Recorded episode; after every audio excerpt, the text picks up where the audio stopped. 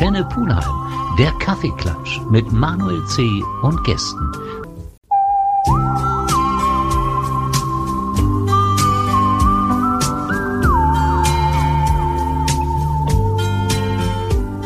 Antenne Pulheim, der Kaffeeklatsch mit Manuel C. und Gästen. Kaffeeklatschzeit bei Antenne Pulheim und heute haben wir uns einen Gast eingeladen, der sich bitte mal vorstellt und uns erzählt, womit er sich denn beschäftigt. Mein Name ist Felix Janosa. Sicher kennen einige mich, vor allen Dingen die Kinder und die Eltern als Komponisten, nämlich als Komponisten der Ritter Rost Kindermusical Buchreihe. So, jetzt habe ich es auf die Reihe bekommen. Das sind äh, Bücher mit äh, CD, mit Noten, die ich seit 1994 herausgebe mhm. und die Kinder kennen natürlich Ritterrost, das Burgfräulein Bö und Koks, den Drachen, den ich übrigens selber spreche und singe. Also ja, da habe ich diese komische Stimme, dann bin ich der Drache Koks. Also das ist mein Hauptberuf, Komponist, unter anderem für Kinder, aber auch für Erwachsene. Ritter Rost kennt jeder, der Kinder hat. Ja. Dass du dahinter steckst, was die Komposition angeht, ist mir ehrlich gesagt neu. Aber wenn ich dich jetzt so sprechen höre und auch deine kurze Einbringer, ist mir das schon klar. Aber deswegen bist du eigentlich heute nicht hier, oder? Nein, ich mache äh, seit jeher schon Musikkabarett. Das heißt, auch bevor ich dick in Komposition und Produktion gemacht habe, war ich schon auf der Bühne als Musikkabarettist. Und der erste wo ich sagen würde, das hat mich wirklich gepackt, das war der amerikanische Song-Satiriker Tom Lehrer. Das nennt man Lehrer, wird aber wieder deutsche Lehrer geschrieben, Tom Lehrer, Tom mhm. Lehrer. Und der hat äh, Mitte der 50er, äh, Anfang der 60er Jahre 40 Lieder geschrieben, dann hat er aufgehört mit dem Schreiben und die gehören sozusagen zum Weltkulturerbe des politischen Kabaretts. Diese 40 Lieder sind großartig. Was dich daran fasziniert hat und warum du darauf eingestiegen bist, das erfahren wir nach einer kurzen Pause. Ein letztes Lied, ein letzter Tanz. Felix Janosa bei uns im Kaffeeklatsch heute. Du hast eingangs kurz erwähnt, wer dich im ja, politischen Kabarett inspiriert hat. Gehst du auf ihn nochmal ein und wie du auf ihn gekommen bist? Tom Lehrer heißt der Mann, Amerikaner, in Manhattan geboren, Sohn jüdischer Einwanderer, im Jahr 1922 geboren. Er lebt noch. Also er mhm. Gab es da mal eine Begegnung? Nein, Nein, es gab nie eine Begegnung und äh, er ist auch ein sehr zurückgezogener Mann. Er ist Mathematiker. Er hat oh, in Harvard äh, einen Lehrauftrag äh, gehabt und mhm. dann auch in äh, drüben in Kalifornien. Er ist Mathematiker und hat nebenher diese makabren Lieder geschrieben zur Zeit des Kalten Krieges. Und das hat damals äh, schon ganz schön Aufsehen erregt, weil die sehr böse waren. Unter anderem hat er Poisoning Pigeons in the Park geschrieben, zu Deutsch Tauben vergiften im Park. Das kennen wir von einem anderen Interpreten. Ganz genau. Und äh, Georg Kreisler, den, genau. ich, den ich kenne und den ich kennengelernt habe, ähm, habe ich natürlich gefragt und ähm, die, er war ein bisschen beleidigt, äh, dass, äh, dass er gesagt hat, äh, dass ich gesagt habe und auch andere, er hätte dieses Lied von Tom Lehrer übernommen.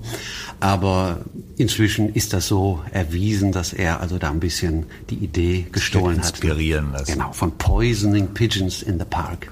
Wer den Text so ein bisschen vor Augen hat, der ist ja teilweise wirklich, ja, makaber sagtest du schon ja. das Wort.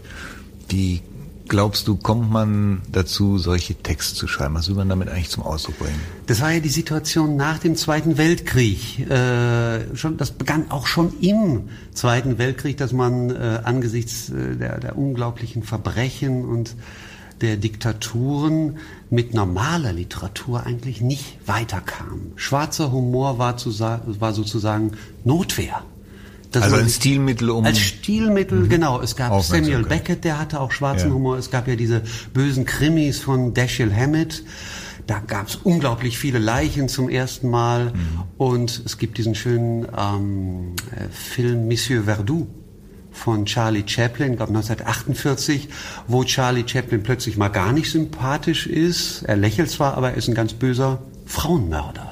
Also schwarzer Humor war Ausdruck der Situation. Und als dann der Kalte Krieg kam, umso mehr.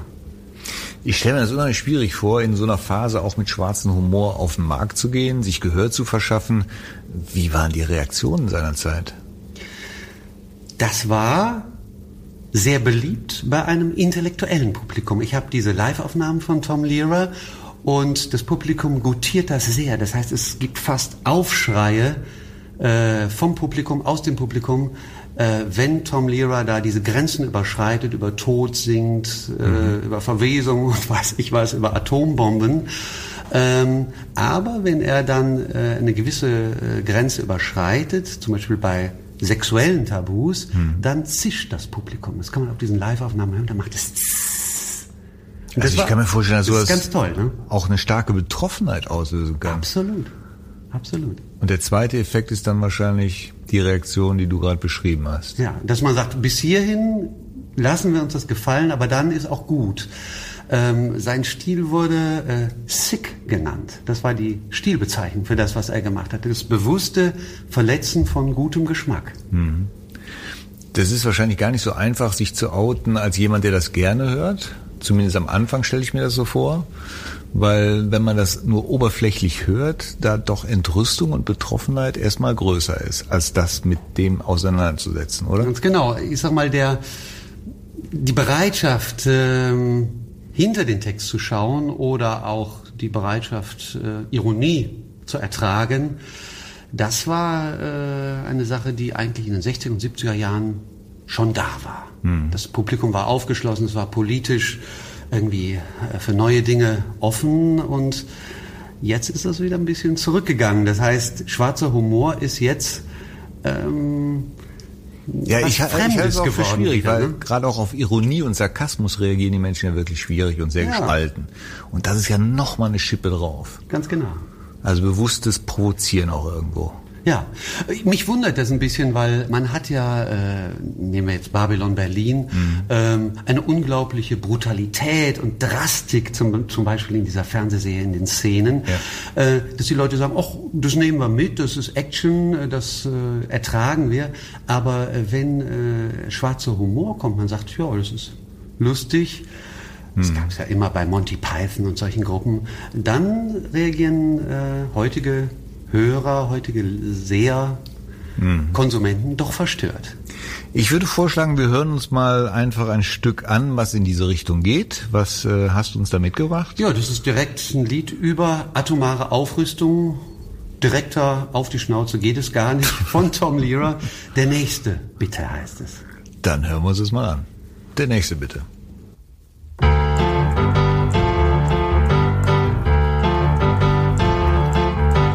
Zuerst hatten wir die Bombe, das war toll, denn wir lieben den Frieden und sind rücksichtsvoll. Und dann kamen die Russen und betraten das Feld und das Gleichgewicht war wieder hergestellt. Der nächste bitte.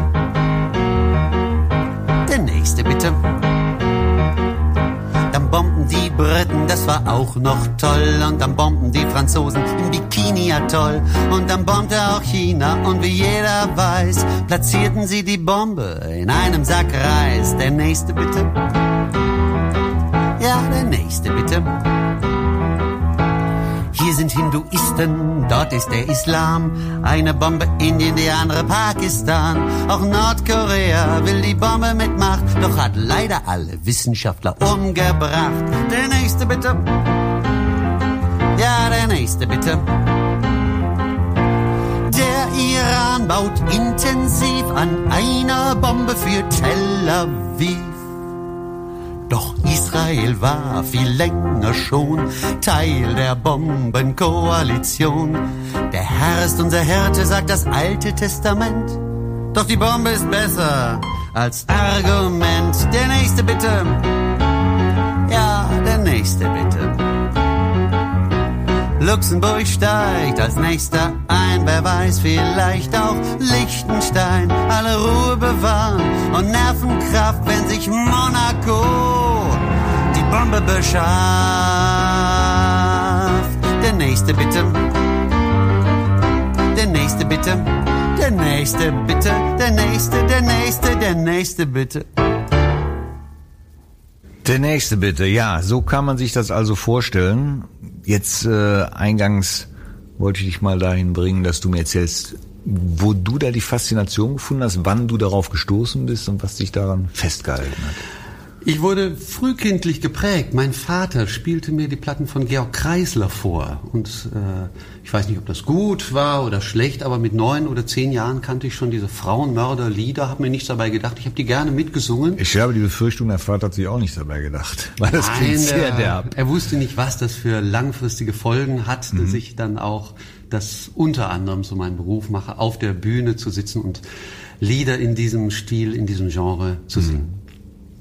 Ja, du bist mit deinen Kindern dann wahrscheinlich ganz anders umgegangen. Wenn ich an Ritter Ross denke, ist das doch ein bisschen harmonischer. Gut, und das war die Zeit, wo du dann in dieses Boot eingestiegen bist und nicht mehr aussteigen konntest. Ähm, doch, ich habe eine kleine Pause gemacht mit dem Kabarett, habe also eben 20 Jahre lang Studioproduktionen gemacht, mich dem Ritter Rost, Com Kosmos muss man fast sagen, es sind ganz viele Bände und ganz viele Produkte gewidmet. Aber als es so ein bisschen zurückging mit den CDs, habe ich mir gedacht, ach, ich muss wieder live auf die Bühne. Und da das mein allererstes Live-Programm im Jahr 1989, glaube ich, war, habe ich gedacht, ach, schauen wir mal, haben sich diese Lieder noch gehalten? Und da habe ich durchgeschaut, habe gesagt, ne, ne, ne, ja, ja, ja. Und da habe ich nochmal umgeschrieben und habe dann gemeinsam mit dem Kabarettisten Wendelin Haverkamp aus Aachen eine Rahmenhandlung, 75 Jahre deutsch-amerikanische Freundschaft entwickelt. Und diese Rahmenhandlung, die ist das Versöhnliche an diesem Programm. Das heißt, die Leute, besonders die Älteren, nehme ich mit auf eine Zeitreise von 1941 bis heute. Und äh, das ist also irgendwie sagen, ach, das ist schön, Edutainment ein bisschen, ein bisschen Satire. Und diese sehr bösen Lieder werden da eingebettet. Das heißt, es gibt dann doch ein kleines Polster für die Zu- Zuhörer. Diese Art von Humor, die du da auch beschrieben hast, die braucht doch mit Sicherheit auch eine gewisse Zeit. Sprich, es müssen, wie damals, wie die Lieder entstanden sind, Nachkriegsschauplätze und ähnliches. In, in Zeiten, wo wirklich alles toll ist, wirst du damit gar nicht so weit kommen, oder? Nein, nein. Ich hatte ähm, diese, dieses Programm, ich hatte dieses Programm auch gar nicht auf der Pfanne, aber dann kam Trump, dann kam seine Präsidentenbewerbung und ich hatte auf ihn gewettet und hatte das Programm vor seiner Wahl fertig. Meine Frau sagte, du spinnst, der wird nie Präsident, aber an dem frühen Ja. Morgen, als es klar wurde, rief ich ihr rauf, Trump, ich mach das Programm. Was ihn sicherlich wahnsinnig ärgern wird. Ja, ach, so viel wird er davon nicht mitbekommen, weil er hauptsächlich sich selbst sieht. Und das kommt ja auch in diesem einen Lied äh, ganz gut äh, vor, äh, National Brotherhood Week. Das habe ich dann auf Donald Trump hin in meiner Übersetzung verändert. Das hören wir uns vielleicht gleich mal an. Vorher vielleicht noch die Frage, das Publikum reagiert doch eigentlich immer anders. Wie reagierst du denn, wenn du merkst, da kommt überhaupt nichts zurück? Oder die können mit dieser Art Humor überhaupt nichts anfangen? Wird das dann ein schweres Spiel oder Du redest das von dann Bad durch? Salzuflen. Zum Beispiel. Also in Pulheim kann das nicht passieren. Ja, das ist klar. Das ist ein ja wunderbares hier. Publikum, ja. Toll. Aber ja, nehmen wir mal Bad Salzuflen. Da sitze ich da und äh, da kommt gar nichts. Und das muss ich aushalten und da bin ich drauf eingestellt. Also ich weiß, dass am Ende dann die Leute zu mir kommen und sagen, es hat uns wahnsinnig gut gefallen, aber wir, Mhm. Wir konnten uns es nicht das zum Ausdruck bringen. Uns ist das Lachen im Hals stecken geblieben. Und das, das sagen die dann auch und sagen, und denen hat es dann wahnsinnig gut gefallen, aber das sah man dann gar nicht. Ne? Wie, wie geht man als Künstler mit so einer Situation um, wenn man merkt, das, was man eigentlich präsentieren möchte, wo man natürlich auch Reaktionen haben möchte, Ja. es kommt nichts. Das weiß jeder Bühnenkünstler. Das muss man aushalten. Das muss man einfach aushalten. Man hat ja, Blendet man das aus? nein, Kann man, man weiß, ne? dass es passiert. Und das ist dann gerade dieser Moment, da muss man cool bleiben und in der Pause sagen, wir haben ja noch einen zweiten Teil. Und im zweiten Teil sind natürlich dann einige Kracher in petto. Mhm. Da kann das Publikum auch nicht Nein sagen. Wenn dann keiner in der Pause gegangen ist, kannst du das noch anbringen, ja. Das ist die einzige Gefahr, ja. Ich würde vorschlagen, dass wir uns jetzt mal das Thema Trump zu Gehör führen. Welches Stück ist das bei dir? National Brotherhood Week. Die Woche des ausländischen Mitbürgers. Klingt großartig. Wir hören uns das mal an. Bitteschön.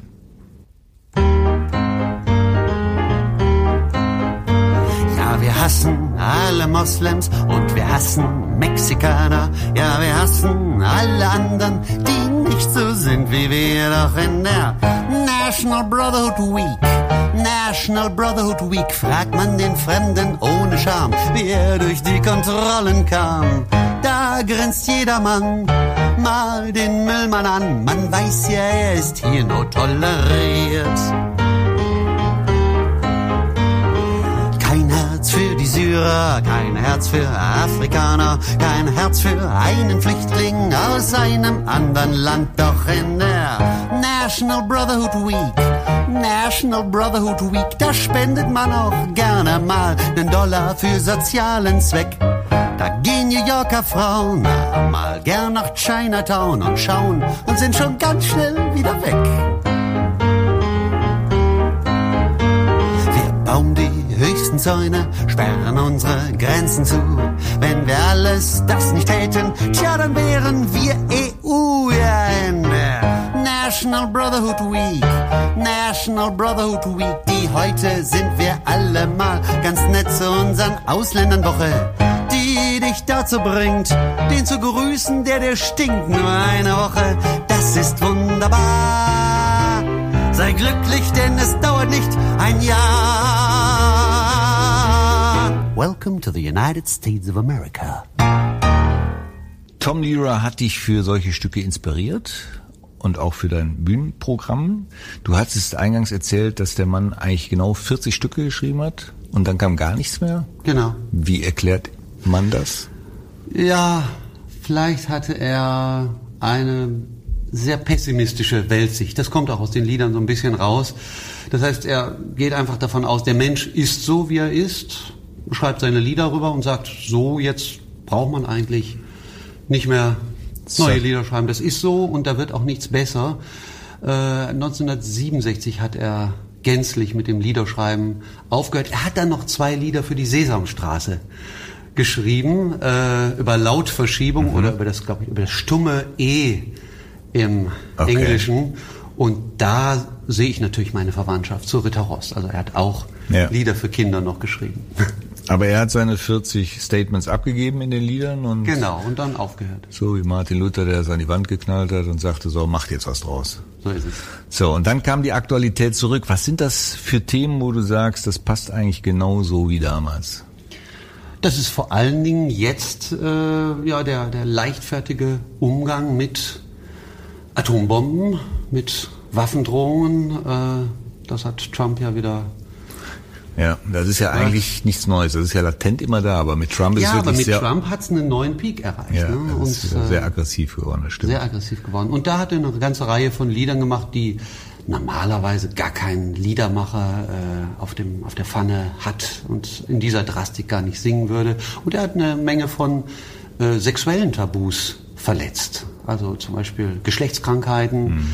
Ein, ein Lied, wo sich dann auf AIDS so ein bisschen umlenken konnte. Mit Trump, der kriegt's ja wirklich überall um die Ohren, zu Recht natürlich, aber Ja. das scheint den Mann ja überhaupt nicht zu interessieren. Nö, das perlt ab. Er findet sich großartig. Wir haben, wir haben mal, ich bin jetzt kein ausgesprochen christlicher Mensch, aber irgendwann bin ich jetzt auf die sieben Todsünden gestoßen. Vielleicht können die. Kann der alle. Das da ist, wir haben die nacheinander gelesen, Geiz, Ja, Hochmut und so ja. weiter. Und nachdem wir alle sieben nochmal äh, uns vorgestellt haben, haben wir gesagt, ja, Donald Trump. Genau. Passt bei ihm. Ja, äh, wird der seine Amtszeit überleben? Wahrscheinlich ja, oder? Weil es passiert ja irgendwie nichts. Immer wenn man denkt, Demokraten äh, ist jetzt müssen Schluss. arbeiten, die müssen jetzt arbeiten, die müssen jemanden aufbauen und äh, es gab ja jetzt einige ähm, vielversprechende Frauen, aber da haben die Demokraten auch Angst, weil ja Hm. zuletzt eine Frau gegen Trump verloren hatte. Die müssen jetzt ran.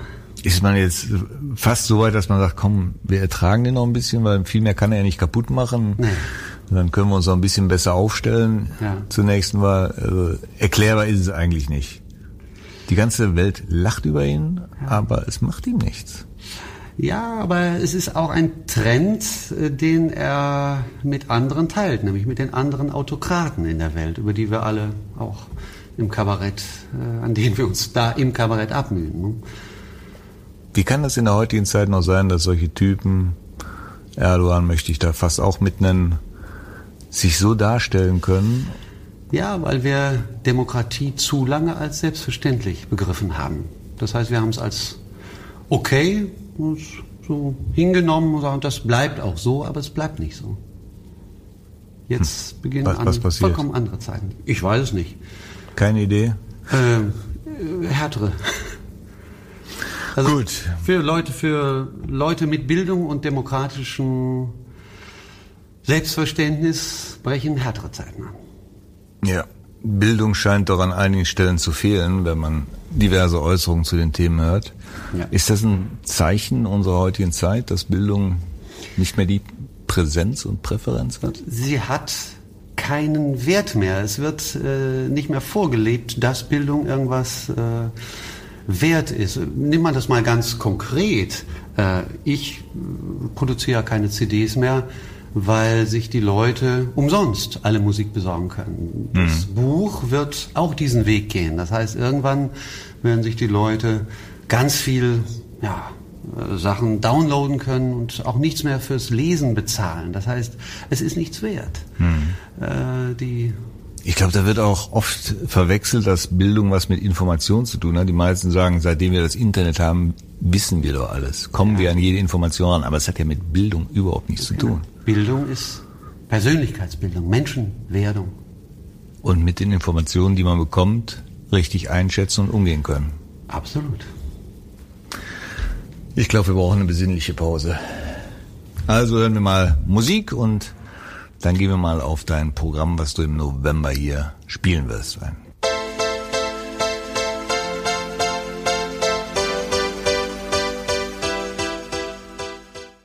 Kaffeeklatsch mit Felix Janosa. Wir haben schon einiges erzählt, wie du zu deinen Inspirationen gekommen bist. Eben sind wir ein bisschen politisch geworden, haben wir uns an dem Trump festgebissen. Da sind ja noch einige andere Themen, die gerade in den Staaten nicht nachvollziehbar sind für, ich sag mal, für dich und mich. Wenn ich an zum Beispiel an die Waffengesetze denke. Genau. Wie ist sowas möglich? Ähm, meine These, und das erzähle ich in diesem Programm auch, ist, dass äh, beim Track gen Westen im 19. Jahrhundert mhm. die Amerikaner so die Waffe als Teil ihres Körpers dann verstanden. Das heißt, wenn man morgens früh aufgestanden ist, musste man erstmal den Platz vor dem Blockhaus oder vor dem Planwagen freischießen. Ne? Und dann hat sich dieses Selbstverständnis, äh, Pionier mit Waffe, äh, so fortgesetzt, so dass dann das irgendwann Teil der Gesetze, der Verfassung war, dass man ein Aber das heißt ja, dass Recht auf eine Waffe hatte. Genau, dieses Recht auf Waffe heißt Recht auf Freiheit genau. in Amerika. Ne? Absolut, das gehört äh, eben Das ist ein dazu. Synonym für Freiheit, oder? Absolut. Ja. Das ist doch eigentlich für jemanden, ja. der da nicht aufgewachsen ist, nicht nachvollziehbar. Ja, es ist ein Mythos, der amerikanische Mythos. Äh, das ist eben auch die, diese, diese, diese Eroberung dieses in Anführungszeichen freien Landes, dass damit auch ein Genozid verbunden ist, dass man mhm. die erstmal alle entfernt hat, die Büffel, die Indianer. Darüber denkt der Amerikaner nicht so nach und hält dann auch anderen Ländern vor, dass sie undemokratisch sind und so weiter. Ja, das mag sein, aber auch der Amerikaner lernt die Zahlen kennen, die damit verbunden sind, ja. wie viel unschuldige Menschen jedes Jahr in Amerika erschossen werden von Privatleuten. Ja. Ob es ein Unfall ist oder ob es ein Amoklauf war, das sind doch Zahlen, die müssen doch irgendwann mal wachrütteln. Das zählt bei denen so als eine Art Haushaltsunfall. Da kommen ja auch viele in Deutschland um. ja, aber ich glaube ja tatsächlich, dass die Politik es gerne ändern würde, aber nicht die Macht dazu hat. Ja, es ist ähm, die National Rifle Association, die ist unheimlich stark in äh, Amerika und ich glaube, mehrere Millionen Dollar hatte diese NRA mhm. äh, vor Trumps Wahl ausgegeben für einen Werbespot äh, für Donald Trump, in dem es hieß, Donald Trump supports my right to own a gun. Also Unglaublich. das sagt alles. Mehrere Millionen Dollar kostete ein so ein Werbespot und die Wähler haben das bekommen und Trump hat geliefert. Du nimmst mir so ein bisschen Hoffnung, dass sich das tatsächlich irgendwann mal ändern könnte.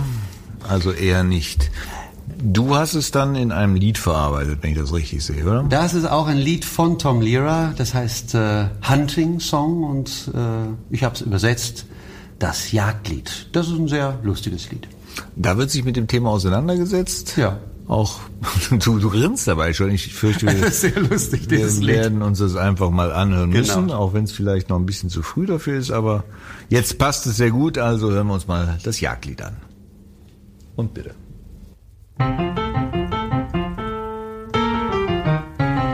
Letzten Herbst, da fuhr ich jagen in den Wald mit meinem Wagen. Der Morgen war sehr mild und ich witterte das Wild. Ich schoss wie wild drauf los und erledigte im Nu zwei Passanten, sieben Jäger, eine Kuh. Bald war alles leer geschossen und ich suche unverdrossen, bis ich durch den Wald gerannt meine fette Beute fand. Der Oberförster drückte bei mir beide Augen zu. Zwei Passanten, sieben Jäger, eine Kuh.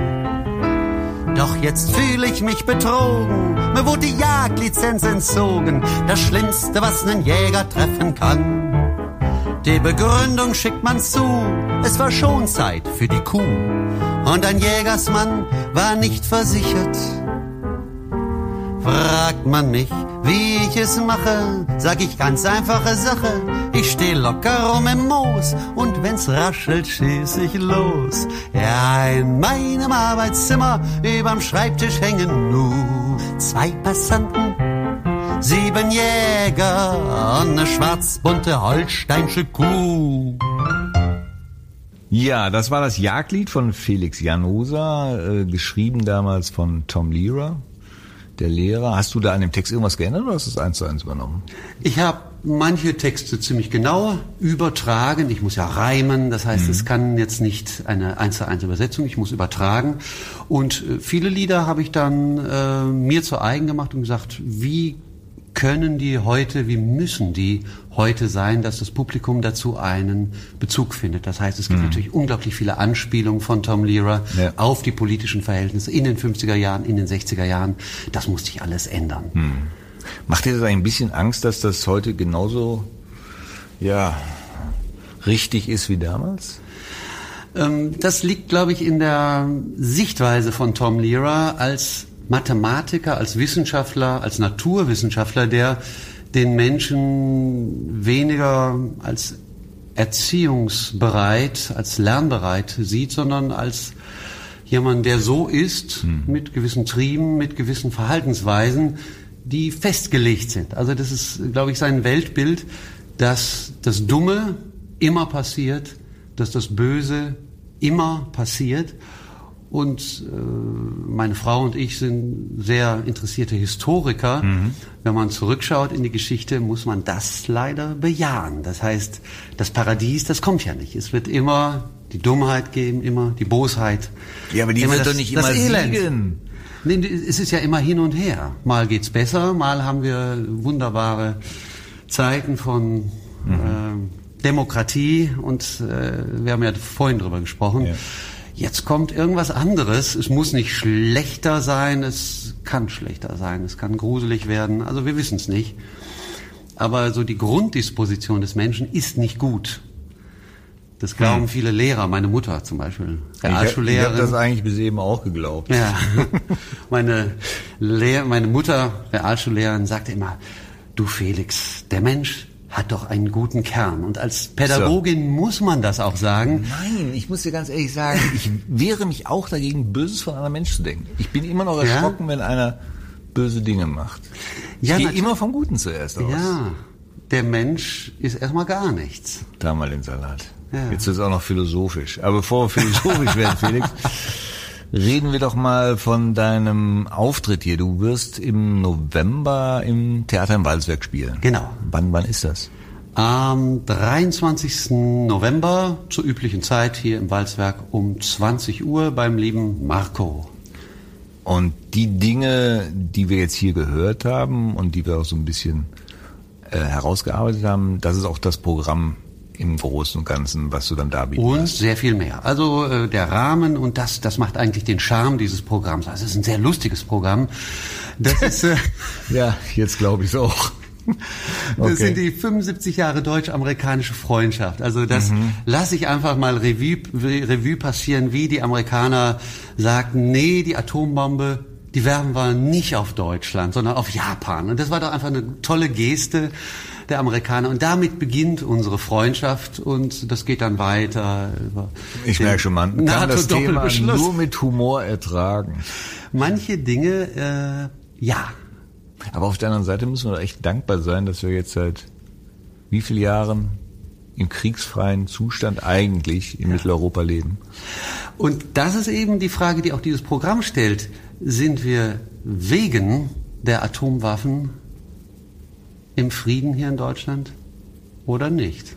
Was, was würdest du denn sagen? Wir haben genug Stellvertreterkriege seit den 50er Jahren das bis richtig, heute. Das ist richtig. Also leiden müssen andere. Wir hier in Deutschland haben eine Sonderrolle, aber das muss ja nicht so bleiben. Du Mach, jetzt macht er mir schon wieder ein bisschen Angst. Also ich glaube, ich werde dann es ist trotzdem November ein, ein lustiges Programm. dich besuchen und hoffe, dass ich mir danach nicht die Kugel gebe, sondern vielleicht auch das Thema etwas humoristischer angehen werde. Ja. Felix. Ja. Wir werden uns an diesem Abend sehen. Ich freue mich schon auf das Programm. Ich hoffe, ich habe bis dahin keine schlaflosen Nächte und überlege mir, was jetzt alles noch so passieren kann.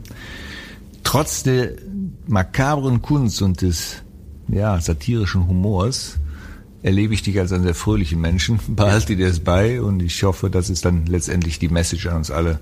Bleib fröhlich, es könnte schlimmer kommen. Das ist das richtige Schlusswort, dem habe ich nichts hinzuzufügen. Felix, danke, dass du dir Zeit genommen hast und viel Spaß bei deinem Programm. Ich bedanke mich.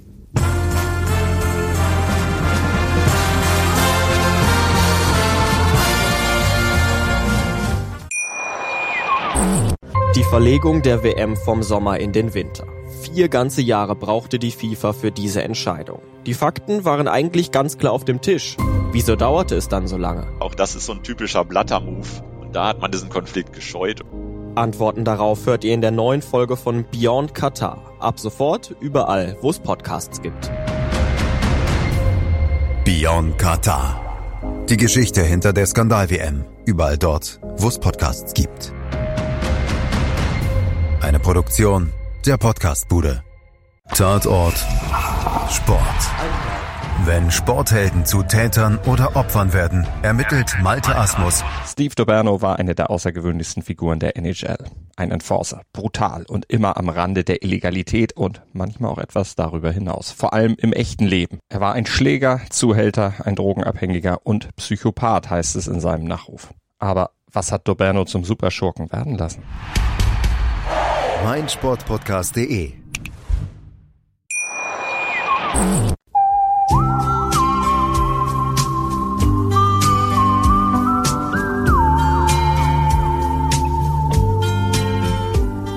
Antenne Pulheim, der Kaffeeklatsch mit Manuel C. und Gästen.